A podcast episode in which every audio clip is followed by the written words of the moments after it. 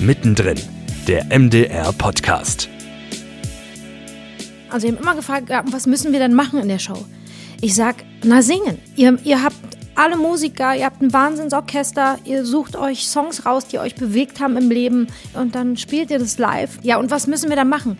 Na nichts, ihr müsst weder Songs tauschen, noch müsst ihr noch ein, durch einen brennenden Reifen springen. Einfach, wir machen einfach nur Musik und reden drüber. Und das war so witzig, die konnten nicht glauben, dass es wirklich einfach nur um unsere Lieder geht, dass das die Show ist. Herzlich willkommen zu Mittendrin, dem MDR-Podcast. Ich bin Maja Fiedler. Die Show, über die wir heute sprechen wollen, ist eine Hommage an die Lieder, die uns in unserem Leben begleitet haben. Und an Lieder, die ihre Künstlerinnen und Künstler zu den Stars gemacht haben, die sie heute sind. Your Songs heißt die MDR-Gemeinschaftsproduktion und sie geht jetzt schon in die zweite Runde. Wieder mit vielen musikalischen Topstars. Dabei sind diesmal Anastasia, Vincent Weiss, Ronan Keating, Zoe Wies, Adel Tawil und Wanda. Gemeinsam mit dem MDR Sinfonieorchester. Und zwei Stars, die habe ich jetzt gerade in dieser Aufzählung weggelassen. Die möchte ich jetzt gerne nochmal gesondert erwähnen. Die führen nämlich auch durch diese Show. Das sind Janet Biedermann und Gregor Meile. Und sie sind jetzt hier zu Gast im Podcast. Herzlich willkommen. Hallihallo, danke schön. Hallöle. Und mit dabei in dieser großen Runde sind heute auch Annette Josef, die MDR Klassikchefin, und Peter Dreckmann, der MDR Unterhaltungschef. Herzlich willkommen. Vielen Dank, hallo. Erstmal äh, würde ich natürlich gerne auf diese besondere Atmosphäre dieser Show zu sprechen kommen. Mit anderen Stars Musik machen. Ihr seid selber beide Stars, Jeanette und Gregor, und ihr dürft jetzt in dieser besonderen Show auf der Bühne stehen, über Musik sprechen. Gibt es eigentlich, gibt's eigentlich was Schöneres als diese Art von Show für euch? Also für mich nicht. Ich finde es wunderbar. Ich finde es auch einfach unglaublich toll, dass alle sehr frei sind. Also jeder Gast, der in, in diese Sendung kommt, kann eigentlich musikalisch machen, was er will, hat alle Instrumente zur Verfügung und ähm, kann jeden Song singen, den er singen möchte. Hauptsache, er hat eine Geschichte damit. Und ähm, ja, ich, ich liebe das total. Vor allen Dingen äh, habe ich jetzt ja auch so neben meinen Teenie-Idolen gesessen. Geht mir übrigens gerade auch so. Dazwischen, zwischen Take That und äh, im letzten Jahr neben Robbie Williams. Und ich, es ist Wahnsinn, was da mh, an Emotionen, an nicht erwarteten Emotionen rüberkommt, weil wir durch, durch die Fallhöhe, durch die, die Geschichten der Songs, die Stories, wenn man Anastasia nimmt mit, mit ihrer Krebsdiagnose und sie ein Jahr lang tatsächlich nicht singen konnte, als Sängerin und einfach die Stimme versagt hat durch die Chemotherapie, das ist Wahnsinn. Das ist Wahnsinn. Und das haben wir quasi den Song, der dadurch entstanden ist, wo sie wieder singen konnte, in der Sendung gehabt. Und du sitzt ja direkt daneben dran, du spürst die Emotionen, die, die hat gezittert, ihre Stimme hat gezittert. Ich kriege jetzt noch Gänsehaut und äh, das ist das Schöne an dem Format. Und wir haben ein wahnsinnig tolles Orchester, eine tolle Band und musikalisch geht's eigentlich nicht krasser, das wünscht sich eigentlich jeder. Musiker, dass er, dass er einmal im Leben mit einem Orchester spielen darf. Wir durften es schon zwei Jahre hintereinander. Ja, Wahnsinn. Und so toll. Richtig toll. Also man, ich sage jetzt mal, das ist wirklich das, die, die Kirsche auf der Sahnetorte obendrauf ist so, so ein Format zu machen. Haben wir lange, lange für gekämpft. Alle, die hier am Tisch sitzen und freuen uns sehr, dass wir es weitermachen durften. Aber, aber wir sind ja auch nicht nur eine Kirsche auf der Sahne, ähm, sondern ist ja tatsächlich auch so, ich finde gerade bei Anastasia hat man es total gemerkt, wie sich das gegenseitig so befruchtet, belebt hat, ich würde sagen angezündet hat. Mhm. Und das finde ich halt jetzt auch von der Klassik kommend, finde ich das einfach wahnsinnig toll, wenn man einfach merkt, wenn gute Musiker zusammen auf einer Bühne stehen, dass da einfach wirklich was ganz, ganz Spezielles entsteht und ähm, enorm emotionsgeladen. Was waren so für euch die Highlights? Also wenn du das mit dem Anzünden sagst, mir ging es persönlich so bei Ronan Keating mit Life is a Roller Coaster, da hatte ich wirklich das Gefühl, er geht auch so auf die Musiker ein, er spielt richtig mit denen. So an der Mimik konnte man das total ablesen. Hattet ihr so ein persönliches Highlight? Gab es vielleicht sowas? Soll es ich erzählen mit, mit Robbie letztes Jahr? als, als Robbie zum Sofa kam und quasi mh, Janets Song halt gehört hatte und äh, gesagt hat, wo kommst du her? Du singst jetzt unfassbar, wie du singst. Und jetzt stellst du mir eine Frage. Also es war wirklich Wahnsinn. Und ähm, das ist ja auch das, was, was man nicht so jeden Tag erwartet, dass Robbie Williams den Song von dir anhört und den auch noch gut findet und so. Und das, Ja, wir das freuen uns da sehr gegenseitig drüber, wenn sowas kommt, auch mit Ronan. Ronan war so, du hast gemerkt, dass er die ganze Zeit zu Take That einsteigen möchte und sich nochmal noch mal während der Sendung alle Bewerbungsgespräche durchgeführt hat. Aber wir sind letztlich zu dem äh, Konsens gekommen, dass er einfach zu jung ist. Er ist zu jung. Für ist zu jung. Und ähm, ja, und ich bin vor allen Dingen immer wieder so dankbar, welches Vertrauen uns auch die, äh, die Künstler, die Musiker schenken, weil sie unglaublich offen über all das reden, was sie wirklich so bewegt. Ja, also Zoe Wies zum Beispiel hat uns ihre Geschichte zu Control erzählt. Ne? Also sie hat Epil Epilepsie und ähm, wurde auf dem Schulhof äh, ausgelacht und gedisst. Also da liegt ein kleines Mädchen am Boden und krampft und die Leute lachen sie aus. Und Control hat sie für ihre Lehrerin geschrieben, diesen Song, ähm, die sie immer beschützt hat. Ja, und ähm, das sind allein so berührende Geschichten. Also da musste ich wirklich weinen dieses Jahr. Ich musste mich ganz doll zusammenreißen. Und diese Offenheit, auch ein Robbie Williams, der über seine ganze Drogenvergangenheit und über seine Rehab-Aufenthalte gesprochen hat. Also dieses Vertrauen, ja, da so offen zu reden, das finde ich einfach was ganz, ganz Besonderes. Es wird durch die Musik auch extrem aufgeladen, durch die Songs. Die, das ist das Schöne, weil, weil ja Musik im Fernsehen leider nicht mehr den Stellenwert hat wie früher. Aber Musik ist halt das, sind wie die Bratkartoffeln von der Oma. Du wirst dich immer an den Geschmack und den Geruch erinnern Ja. und sitzt sofort bei der Oma am Küchentisch. Aber wenn es die Oma nicht mehr gibt, gibt es die Bratkartoffeln nicht mehr. Und die Songs sind halt noch da. Und wenn wir alle, äh, You Were There for Summer Dreaming, Robbie Williams, da weiß ich noch genau, dass ich einen wunderschönen Sommerurlaub hatte und hat diesen Song gehört und du bist dann in der Toskana wieder. Absolut. Und ihm ging es genauso. Also das ist toll, wie ein das äh, alle zusammenbringt und jeder so seine eigene Energie hat und seine eigene Story zu den Songs, die wir alle kennen. Live is a Rollercoaster. Ja. Und jetzt hier Take That, ne? Ähm, das war ja auch so krass. Ich war so zurück in meiner Teenie-Zeit. Ja, und ich habe ja wirklich die Poster abgeküsst von den Jungs. Und ähm, auf dem Sofa haben sie mich Mehrfach. Dann, ja, mehrfach. So, also sie hatten so Fettflecken also, und die Raufasertapete Da ist schon ein Loch drin an einer so, Stelle. Ja, genau. Und dann haben sie mich auf dem Sofa gefragt, wer denn genau also mein Schatz war. Und da habe ich es nicht, äh, ich habe einfach dann gesagt, na ihr alle, ich habe euch alle gleichermaßen geküsst. Ich muss aber gestehen, es waren Mark Owen und es war Robbie Williams. Die waren am krassesten durchgeküsst. Wegen dem, dem Oberteil, das er immer anhatte. Ja, wegen dem Crop Das er Top. jetzt nicht mehr tragen will. Das trage ich jetzt auf. Und wie geht's euch, diese Teenie-Idole jetzt so ein bisschen in einem gesetzteren Alter dann wieder zu treffen? Ach, das war so toll. Es war so wunderschön zu sehen, was das für wahnsinnig tolle Männer geworden sind, ja. Und wie auch die Musik sich über 20 Jahre so wunderbar entwickelt hat und so. Ich liebe das neue Album. Windows ist einer meiner absoluten Lieblingssongs und es ist so schön zu sehen. Ähm, ja, und trotz aller Schwierigkeiten, Bandtrennung, Robbie weg und darüber haben sie ja auch sehr intensiv geredet, ne, dass sie sich gewünscht hätten früher, ähm, dass sie mehr miteinander gesprochen hätten über Schwierigkeiten. In sehr jungen Jahren. Ja, Genau, das muss man dazu sagen. Jahren so. Auf der anderen Seite, es ist halt auch schön zu sehen, mit was für eine Begeisterung diese Stars dann aus der Sendung rausgehen. Ähm, ich meine, Fernsehauftritt ist jetzt für die alltäglich. Aber dann kommen sie und hören dann auch die Arrangements und so, wie es dann klingen soll, auf der Bühne zum ersten Mal. Und ich habe keinen erlebt, dieses Jahr nicht und im letzten Jahr, die nicht völlig begeistert von dem waren, was das Orchester leistet, was die Band leistet, was der Arrangeur geleistet hat.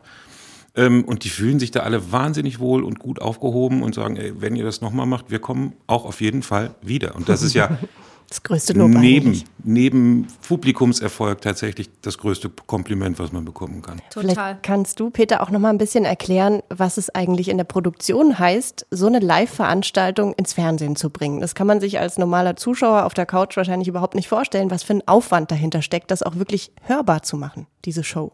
Das ist ein Riesenaufwand. Ähm, Das fängt tatsächlich an mit ähm, Künstlerakquise, das geht dann weiter über Konzept äh, verfeinern und auf die Künstler anpassen, das geht über Buchschreiben und dann geht's über die eigentliche Produktion. Und da sind inklusive Orchester äh, einfach mal 200 Leute, die daran arbeiten. Ähm, Das hat eine sehr ausgefeilte Tontechnik, die arbeiten muss, weil wir alles live machen. Das hat natürlich äh, Kameratechnik und Belichtungstechnik und so weiter und so fort. Das ist schon ein Riesenapparat. Aber auch hier ist das Tolle, dass alle Leute, die daran mitarbeiten, das mit einem unfassbaren Herzblut tun, weil sie merken, das ist wirklich was Besonderes. Annette, ich habe jetzt schon mal so die ersten Bilder gesehen ähm, und tatsächlich auch bei den richtig echt gestandenen Klassikmusikern im Orchester siehst du einfach ein Lächeln auf dem Gesicht. Ich weiß nicht, ob du auch so das Feedback bekommen hast. Ja, natürlich. Die haben dann auch gesagt, sie haben in den Familien erzählt, ich habe übrigens mit Take Z gespielt. Wow, das war irgendwie, ich würde mal sagen, mindestens genauso wichtig wie die tolle Interpretation von Maler 9. Wenn nicht sogar noch wichtiger, auch in der Nachbarschaft halt. Das ist natürlich auch Thema. Und äh, ich glaube, gerade dieses, was ich mit dem Anzünden noch vorhin meinte, dieses sich gegenseitig mal auf der Bühne dann zu erleben und ähm, wirklich auch mal diese, diese, diese anderen Genres so nah beieinander und, und sie, sie funktionieren und sie greifen ineinander. Das ist, glaube ich, was, was zutiefst beglückend ist. Und ich meine, die Begeisterung im Saal war ja auch eine riesengroße.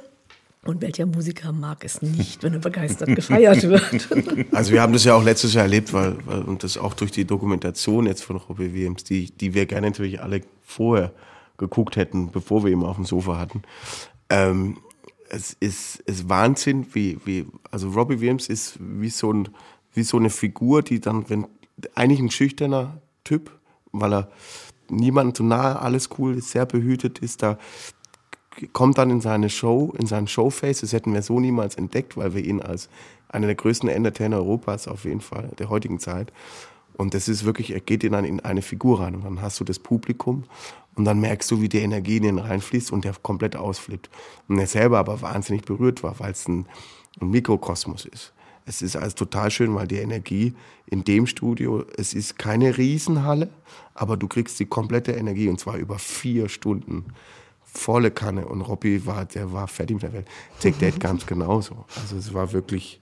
Also ähm, alle eigentlich, alle, ne? Ja. Und das muss man wirklich so sagen. Es ist, was Pete schon gesagt hat, alle gehen unfassbar begeistert raus, weil sie eigentlich gar nicht glauben können, dass es so etwas im Fernsehen gibt. Äh, ist ja auch einzigartig, ja. ja. ja. Und ähm, Nochmal auch zu Orchester und Band. Ähm, es ist unfassbar, wenn man da als Künstler steht, was da in den Rücken kommt, ja, wie man umarmt wird von diesen tollen Musikern. Und du siehst immer wieder bei den Künstlern, wie sie sich umdrehen und dann den Kopf so schütteln, so von wegen, ja, ich sag's mal, wie geil seid ihr denn? Mhm. Ja, und ähm, das wird auch von allen, allen Künstlern unfassbar gefeiert. Ja. Schönste sind eigentlich die Proben. Die schönste warum, wenn die Künstler zum ersten Mal die Arrangements halt auch hören, das was Janet gerade erzählt hat, ja. dass sie dastehen und wirklich sagen, hey, dass sich jemand so viele Mühe mit den alten Songs macht. Ja, ja. Aber das ist eigentlich das Coole. Aber das, das Tolle fand ich jetzt auch an den Arrangements, also gerade ich finde jetzt beim zweiten Mal ist es uns noch besser gelungen als beim ersten Mal, wirklich diese Dimension hinzuzufügen. Es ist ja, du kennst den Song zwar, aber mhm. auf einmal kommt diese völlig andere Dimension dazu ich glaube, das ist ja eigentlich das Tolle. Man hört es einfach nochmal anders. Es ist einfach eine andere Ebene nochmal drin. Und da bin ich jetzt mal ganz unbescheiden. Das kann man auch nur mit dem Orchester machen. ja, und, und, und das, Sehr ist, das, das, das, ist das Ding. Das, also, du hast eben nach den Lieblingen gefragt. Ja, ja. Ähm, mein Highlight in der Sendung nach wie vor ist Control von, von Zoe Wies. Mhm. Ähm, Janette hat die Geschichte eben schon erzählt. Ja. Aber wenn ein Arrangeur und ein Orchester es schaffen, genau diese Tonalität der Geschichte, die eine zutiefst traurige ist, aufzugreifen und in Musik zu packen, das ist für mich eigentlich eine perfekte Symbiose. Es gibt mhm. eine wahnsinnig starke Geschichte, die hinter dem Song steht. Und dann kommt ein Arrangeur, der erstmal begreift, was da hinten passiert ist, das in Noten fasst und dann eben entsprechend interpretiert wird. Das, das ist für mich wirklich, wirklich, wirklich das Allerstärkste an diesem Format. Und bei Control ist es aus meiner Sicht am allerbesten ähm, umgesetzt worden. Fabian Richter übrigens hat die äh, Arrangements gemacht und ähm, unfassbar. Also der ist so ein Genie, weil das ist genau das, was Pete sagt. Also ich nehme mal kurz meinen Song, ja, der heißt Sing, ja, und im Refrain hörst du tatsächlich so eine Flöte, die wie ein Vögelchen singt, mhm. sozusagen. Das sind so ganz kleine Kleinigkeiten, ja. aber wo du merkst, es ist so Detail, so worum geht's bei diesem Song, was ist das für ein Kosmos und den füllt er komplett aus. Wow. Ja, und dann kommen diese wunderbaren Musiker alle zusammen und bringen das auf die Bühne. Annette, was sind denn vielleicht so die Herausforderungen für die Musiker im, im, Orchester, wenn die sich dann auf so, eine, auf so eine Bühne stellen müssen? Worauf muss man da achten, was man vielleicht vorher in der Show gar nicht so auf dem Zettel hatte?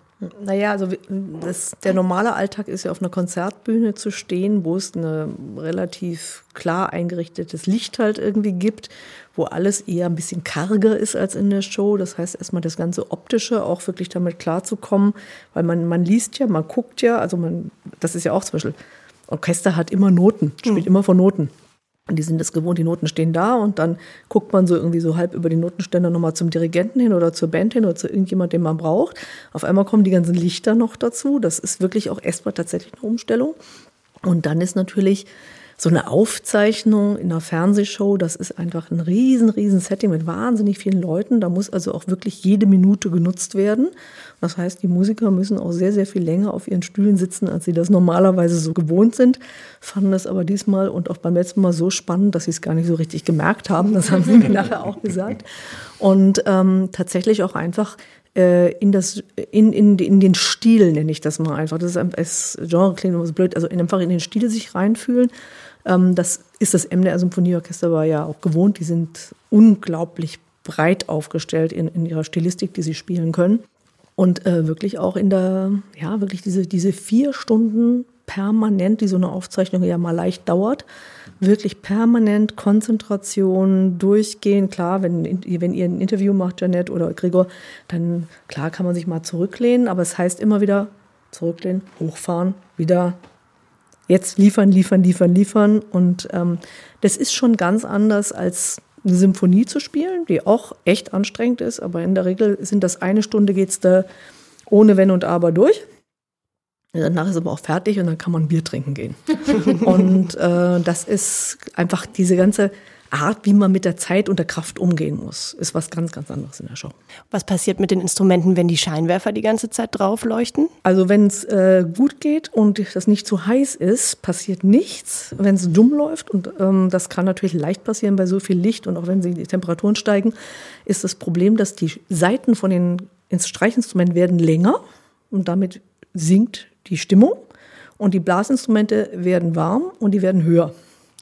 Und dann geht das Orchester so ein bisschen auseinander. Das heißt, die Streicher werden immer tiefer, die Bläser werden immer höher. Das heißt, die müssen immer irgendwie nacharbeiten. Und dann gibt es ja noch die Band.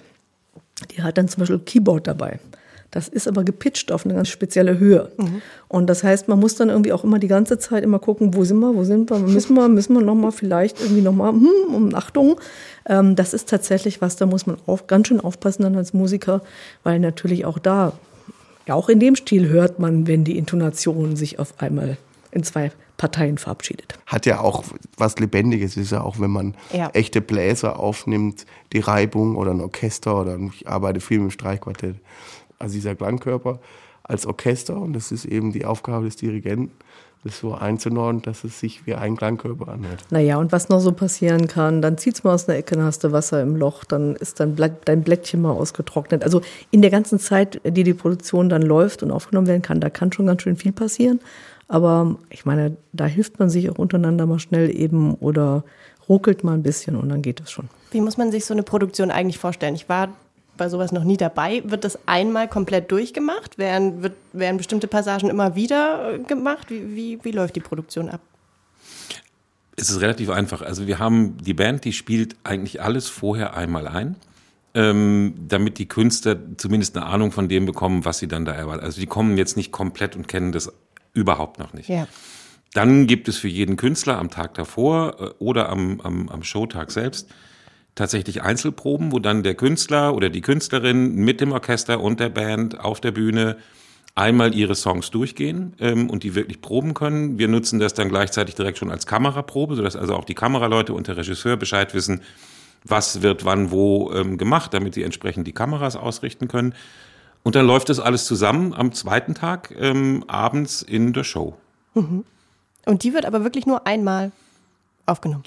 Die sollte nur einmal aufgenommen werden. Wir haben eben schon über äh, vier Stunden gesprochen. Nein, es kommt natürlich gerade bei Aufzeichnungen immer schon mal was dazwischen, dass man, okay, wir müssen jetzt mal absetzen ähm, und, und wir müssen da nochmal wieder ansetzen. Aber korrigiert mich, wir haben, nicht, nicht. Ein, wir haben auch nicht einen Song zweimal machen nee. müssen. Also nee. Das lief alles wirklich richtig, richtig gut durch, was auch wieder für Qualität von Band, Orchester und Künstler spricht. Mhm. Also dass das wirklich alles durchgeht. Das muss man sich mal überlegen. Also da kommt ein Ronan Keating aus London angeflogen, geht auf die Bühne, sagt, ja, okay, gut, ich kann mich hören, und dann legen wir mal los. Und dann schmettert der nicht nur Rollercoaster, ähm, vier Songs insgesamt los mit Band und Orchester. Und dann sagen alle, ja, ist fein, ist gut, machen wir so. Und dann wird es abends nochmal gespielt. Gibt es eine kleine Korrektur, weil nachmittags hat er noch kurz Jeanette gefragt, wie das eine Lied eigentlich geht. Was sehr welche, schön war. Welche Version hat er mich Es fand ich sehr toll. Genau, also, weil wir haben, wir haben zusammen einen seiner alten Boyzone-Songs gemacht, No Matter What. Und das war wirklich, ja, kannst du. Sag mal, Jeanette, welche Version machen wir? Ich sag, äh, du hast doch nur eine gekriegt. Äh, ja, aber wie ging die nochmal? Ich sag, okay, komm, wir fummeln uns mal durch. ja, und abends hat's alles, hat's alles geklappt. Wow. Das haben wir nachmittags und abends. Das ist auch nochmal Also spannend. man hilft sich gegenseitig. Schon eben sagte. Absolut, absolut, absolut. Es sind ja insgesamt 23 Songs, die äh, da gespielt werden. Und es klang ja jetzt schon so ein bisschen bei euch an, dass es gar nicht so schwer war, diese Stars mit ins Boot zu holen. Einfach aufgrund wirklich der ersten Your Song-Ausgabe? Oder woran lag das, dass ihr Stars wie Ronan Keating und beim letzten Mal auch schon Robbie Williams bekommt? Also die erste hat uns mit Sicherheit geholfen für die zweite. Ähm, Das hat unterschiedliche Faktoren. Am- Anfang, wenn man so ein ganzes Projekt neu auflegt, dann hast du erstmal in der Branche bei den Künstlern so, okay, was machen die da und wer kommt da noch? Ähm, ist der dabei? Ja, dann komme ich auch. Wenn der kommt, dann habe ich keine Lust und so. Und dann haben wir irgendwann bei der ersten gesagt, okay, Robbie Williams kommt. Und dann ab, ab da gab es gar kein Problem mehr. Ja, ja, nee, klar, dann sind wir dabei. Ja, keine, ich wollte eigentlich immer schon.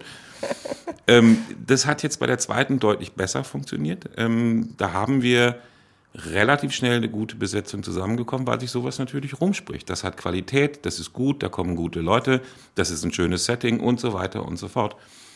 Und ähm, insofern, ja, wir haben am Anfang ein bisschen Vorarbeit leisten müssen und beim zweiten Mal hat es schon deutlich besser geklappt. Ja, und man muss dazu sagen, ich habe ja dann auch mit vielen äh, Künstlern gesprochen und so. Und es war wirklich so, dass sie vor unserer ersten Show, die konnten nicht glauben, also sie haben immer gefragt, was müssen wir denn machen in der Show? Ich sag, na singen. Ihr, ihr habt alle Musiker, ihr habt ein Wahnsinnsorchester, ihr sucht euch Songs raus, die euch bewegt haben im Leben, über die ihr sprecht, ähm, über sprechen möchtet und dann spielt ihr das live mit, mit dieser großartigen Band und wir quatschen einfach drüber. Ja, und was müssen wir da machen? Na nichts, ihr müsst weder Songs tauschen, noch müsst ihr noch ein, durch einen brennenden Reifen springen. Einfach, wir machen einfach nur Aus der Musik Torte springen. und reden drüber. Und das war so witzig, die konnten nicht glauben, dass es wirklich in dieser Show einfach nur um unsere Lieder geht, die wir einfach live spielen mit einer tollen Band und drüber sprechen, über emotionale Momente unseres Lebens, dass das die Show ist, so, ja.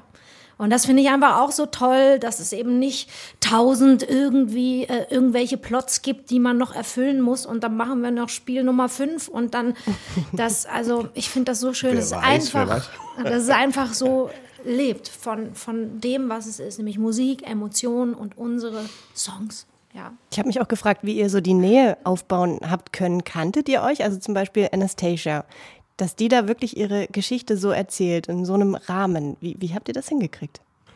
Na, Jeanette hat eigentlich mit allen schon äh, gesungen. Ne? Also Ronan Keating, Ja, mit Vincent, mit Vincent, Vincent. habe ich schon gesungen, Ronan Keating, ja, aber ansonsten jetzt mit Adel und Anastasia und Take That nicht. Aber ich glaube, es ist dann tatsächlich also auch, also Anastasia ist so eine coole Frau, die ist sowieso so offen und äh, die kommt in einen Raum und ist einfach da und an und also da war das jetzt gar kein Thema. Aber ich glaube, dass die Leute auf dieser Couch auch merken, dass wir einfach auch Musiker sind. Ne? Wir sind also nicht die klassischen. ich hoffe immer, dass sie es merken. Wir sind also nicht die klassischen Moderatoren, ja, die durch so einen Abend leiten, sondern wir Das sind, merken sie. wir sind Gast, das merken sie auf jeden Fall. also wir sind Gastgeber und wir sind eben auch Musiker und ich glaube, das schafft schon mal so ein Vertrauen, ja, also dass sie auch das Gefühl haben, wir wissen, wovon, wovon sie reden und umgekehrt und ich glaube, das ist auch so ein bisschen, wo, wo sich unsere Gäste relativ schnell fallen lassen auch und weil sie merken, dass es Raum dafür gibt. Es gibt Raum für Emotionen und es gibt auch Raum dafür, über traurige, über sehr tiefe Dinge zu sprechen. Ja, und wir sind eben nicht so eine Show, wo es darum geht, hey, hey, wir müssen ja die ganze Zeit gute Laune machen, bumm, sondern dass es eben genau darum geht, dass hier der Ort ist, wo man genau darüber sprechen darf.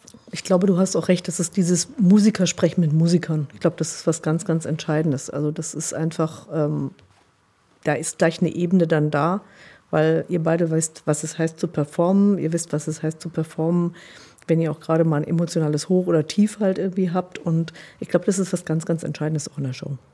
Was war so euer Anspruch für die Show? Der Anspruch für die Show ist tatsächlich, dass wir bestmöglich die Grundidee umsetzen.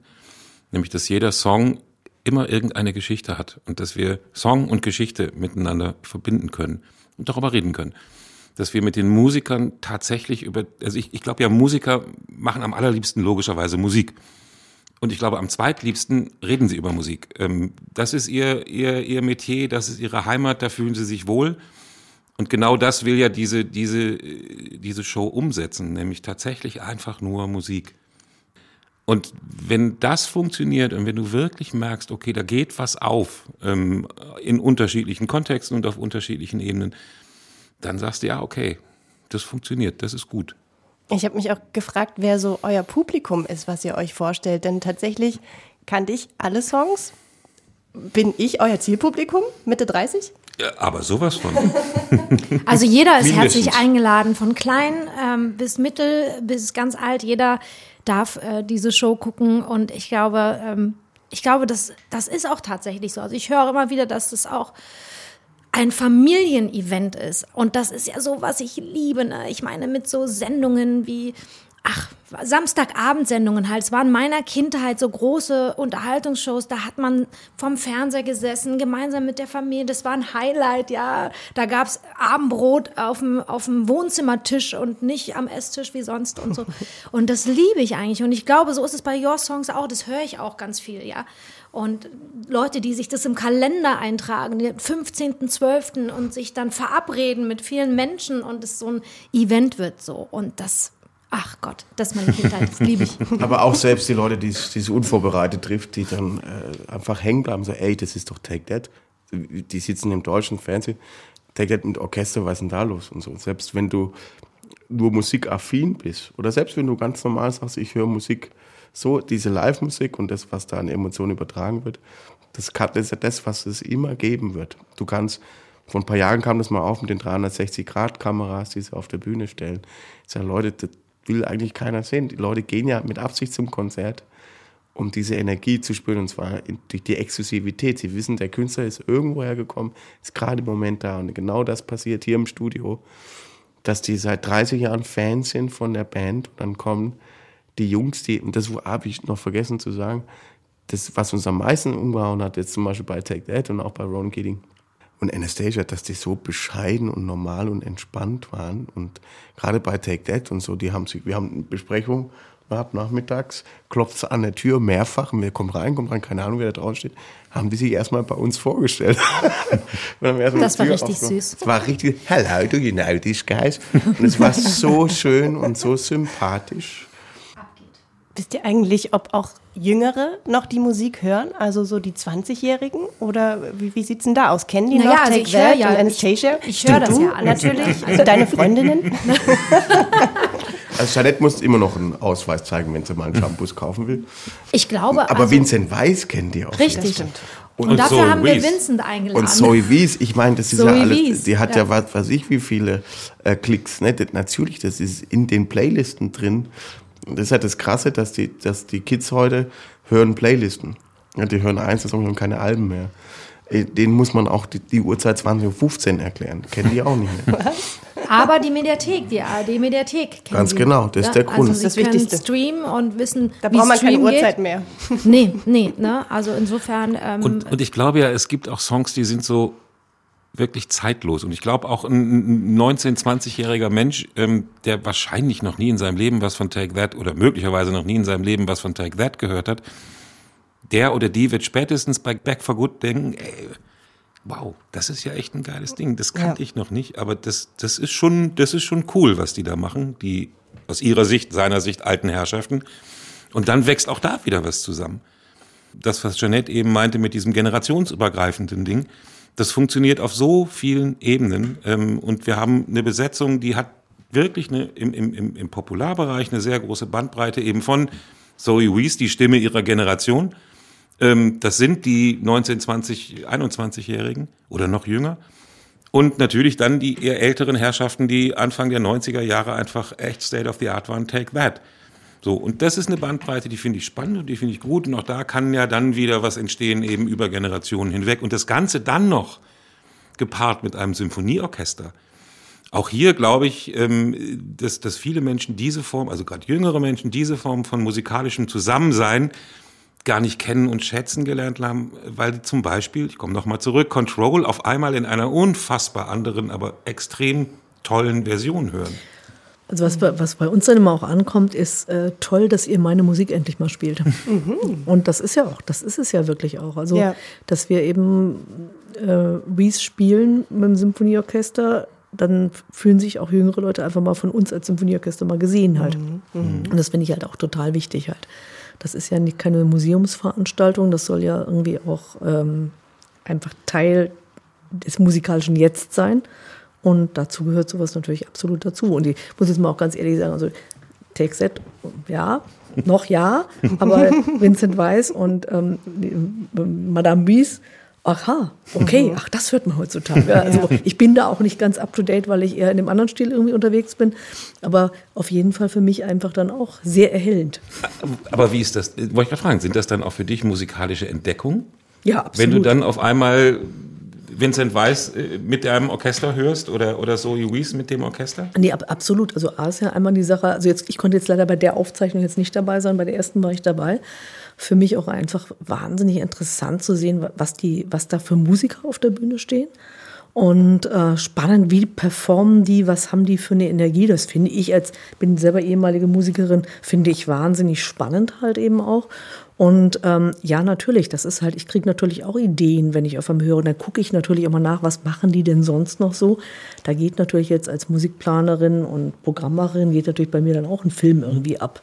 Und ähm, so soll das ja auch sein an der Stelle. Also deshalb sage ich ja, das ist ja auch dieses, die, die es noch nicht kennen, können es auch entdecken. Ich würde gerne nochmal auf das Setting zu sprechen kommen. Das war ja so ein Bogen, unter dem irgendwie die Musiker und auch das Orchester waren. Und dieser Bogen, der ist schon mal zum Einsatz gekommen bei der Goldenen Henne und bei einer Benefizveranstaltung. Was ist das Besondere daran? Wie funktioniert dieser Bogen? Der Bogen ist ein großer Bogen und zwar mussten wir beide uns nämlich überlegen, also wie kriegen wir diesen Oktober, das war der Hammer-Oktober bei uns, äh, bei dir und bei, äh, Ja. bei euch und bei uns auch in der Abteilung halt. Und äh, wir haben jetzt mal wirklich was gemacht, der Pete, Pete und ich, wir haben uns untergehakt. Wir haben dann nämlich überlegt, verdammt, wie kriegen wir das A zeitlich hin? B, wie kriegen wir das vom Geld hin? Und dann haben wir gesagt, okay, jetzt haken wir uns mal ganz, ganz eng unter und äh, machen den ganz großen synergetischen Workout, würde ich jetzt mal sagen. Ja. Ja. Und äh, das mündete dann darin, dass also wir ein, ein Setting hatten, in dem haben wir natürlich mit Varianten, da haben wir die Goldene Henne drin gemacht. Dann haben wir das Benefizkonzert des Bundespräsidenten da drin gemacht, was über 100 Jahre Radio ging. Also das war sozusagen die Story, die wir da erzählt haben. Und natürlich über Songs. Und das heißt, äh, mein Orchester schlief dann quasi zwei Wochen im Studio mit ganz, ganz, ganz, ganz unterschiedlicher Musik halt eben an der Stelle. Kinderchor war aber dann in der Goldenen Hände, glaube ich, bei euch noch mit dabei halt. Also von meinen Ensembles war praktisch Dauer, Dauer Halligalli. Und ähm, das Tolle war einfach, dass wir uns wirklich so gut absprechen konnten. Unsere beiden Teams auch natürlich. Also wir haben da, wir beide haben ja nur über den Wasser geschwebt, das mussten ja unsere Teams dann machen. Und unsere Teams haben da wirklich super gut zusammengearbeitet, dass wir alle Bedürfnisse, die sehr, sehr, sehr, sehr unterschiedlich dann doch manchmal sind, echt gut unter einen Hut bekommen haben. Und ich glaube, das ist auch was ganz Besonderes für uns jetzt im Oktober 23 Ja, gewesen. ne? definitiv. Also das war wirklich ein intensiver, aber sehr schöner äh, Oktober. Aber um auf den Bogen noch mal kurz zu kommen, man kriegt solche Sachen mittlerweile ehrlich gesagt nur noch hin, wenn man sich unterhakt und zusammen Dinge möglich machen will und wenn man in irgendeiner Form Synergien herstellt. Und diese Bühne, auf der wir gespielt haben, die ist ursprünglich gar nicht dafür gebaut, dass man da ein großes Orchester draufstellt. Wir brauchten sie aber für die Goldene Henne. Ähm, und dann war eben die Frage, okay, wie, wie kriegt man jetzt das Orchester unter diesen großen Bogen? Und das hatte dann zur Folge, dass wir den Bogen eigentlich ein Stück höher hängen mussten, Damit die Harfe drunter damit passt? die Harfe drunter passt. Genau. Dann kam aber der lichtsetzende Kameramann und sagte, nee, das geht jetzt alles nicht. Ihr könnt den Bogen nicht so hoch. Wir haben den Bogen überspannt. Weil äh, Uli Marquardt, der, der lichtsetzende Kameramann, ein, ein sehr lieber, toller Kollege vom MDR, hat dann gesagt, ne, das können wir nie machen, weil dann sitzen die zwar unter dem Bogen, aber ich habe keine Punkte mehr, um Lampen aufzuhängen, damit die Licht haben. Aber die Harfe konnte ich ja nicht kürzen. Oder ich persönlich so und so, wir konnten, die Harfe ist eben so groß, wie sie eben ist. Und Heimlich. Musste aber an diesem Platz dann auch wieder sein. Also man, man glaubt manchmal gar nicht, äh, woran es dann liegen kann halt. Aber das Schöne ist tatsächlich, dass, dass man sich darüber dann auch wieder besser kennenlernt, dass man darüber auch die jeweiligen Bedürfnisse des anderen kennenlernt, um dann irgendwie einen Kompromiss zu finden, der beide Seiten tatsächlich zufrieden macht und wir dann diese drei Shows spielen konnten ähm, oder ein Konzert, zwei Shows. Ähm, und das finde ich ist eigentlich das eines der schönsten Learnings aus dieser dieser Zusammenarbeit überhaupt, dass man, wenn man wirklich wirklich etwas will ähm, und es zusammentut, dass man dann eine Menge erreichen kann. Und deswegen ist der Bogen ein Sinnbild für wir schlagen Bögen, wir schlagen Brücken, genau. wir, wir sind zusammen, wir arbeiten zusammen und das macht höllisch viel Spaß. Genau. Und natürlich viel, viel reden, reden, reden und auch Geduld miteinander haben. Ich glaube, das muss man einfach auch mal ganz klar sagen. Manchmal brauchtet ihr Geduld, manchmal brauchten wir Geduld. Aber ähm, wir waren, glaube ich, beide auch nach der ersten Erfahrung, also nach den ersten beiden Erfahrungen, die wir jetzt gemacht haben, in so, einer, in so größeren Projekten halt, waren wir beide sehr optimistisch, dass wir gut, das gut hinkriegen ja. halt. Könnte man jetzt fast Schluss machen, aber ich habe noch eine wichtige Frage. Es klang ja jetzt schon ein paar Mal an, dass es wirklich auch große Kosten sind, die da das Ganze verursacht. Warum ist es denn wichtig, dass der MDR so eine Produktion stemmt? Was würdet ihr sagen? Ich glaube, es gibt eine Menge Gründe. Ähm, es steckt eine wahnsinnig große Musikkompetenz im MDR insgesamt. Natürlich in der HA Klassik, aber eben auch in der Unterhaltung. Ähm, und diese Kompetenz einfach fördern, ausbauen, ihr Raum geben, ähm, halte ich als Programmchef Unterhaltung für extrem wichtig. Und das andere Thema ist, und das ist mindestens genauso wichtig, wir haben ja den, den MDR-Entwicklungsplan, der steht unter dem Motto MDR für alle. Also müssen wir auch Angebote für alle machen. Und Annette und ich haben uns überlegt, wie kann ein, ein öffentlich-rechtliches Musikangebot, was sich jetzt eben nicht an Klassik-Liebhaber ähm, äh, richtet, sondern an Popularmusik-Liebhaber, wie kann das aussehen und wie können wir es tatsächlich so machen, dass wir unsere Stärken im Bereich Musik wirklich miteinander verknüpfen und ausleben können im Sinne der Userinnen und User, Zuschauerinnen und Zuschauer. Und deswegen glaube ich, sind solche Angebote extrem wichtig und müssen gemacht werden.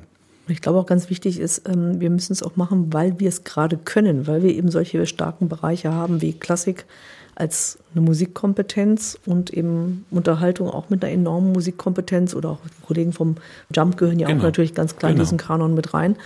Und äh, wo kommt das zusammen, dass es normal ist, dass wir beide in diesen Feldern intensiv arbeiten und den Brückenschlag, den wir da eigentlich, den wir leicht machen können, den sollten wir auch tun. Ich würde sagen, kluge Worte am Ende sollte man stehen Fall. lassen. Dann auf jeden Fall der Tipp, Your Songs ab jetzt in der ARD Mediathek zu sehen und läuft am 15. Dezember 22.20 Uhr im ersten. Ganz vielen Dank, Annette Josef, Peter Dreckmann, Janet Biedermann und Gregor Meide, dass ihr da wart. Vielen Dank. Sehr gerne. Vielen Dank. Dankeschön. Mittendrin, der MDR-Podcast, ist eine Produktion der Hauptabteilung Kommunikation des Mitteldeutschen Rundfunks.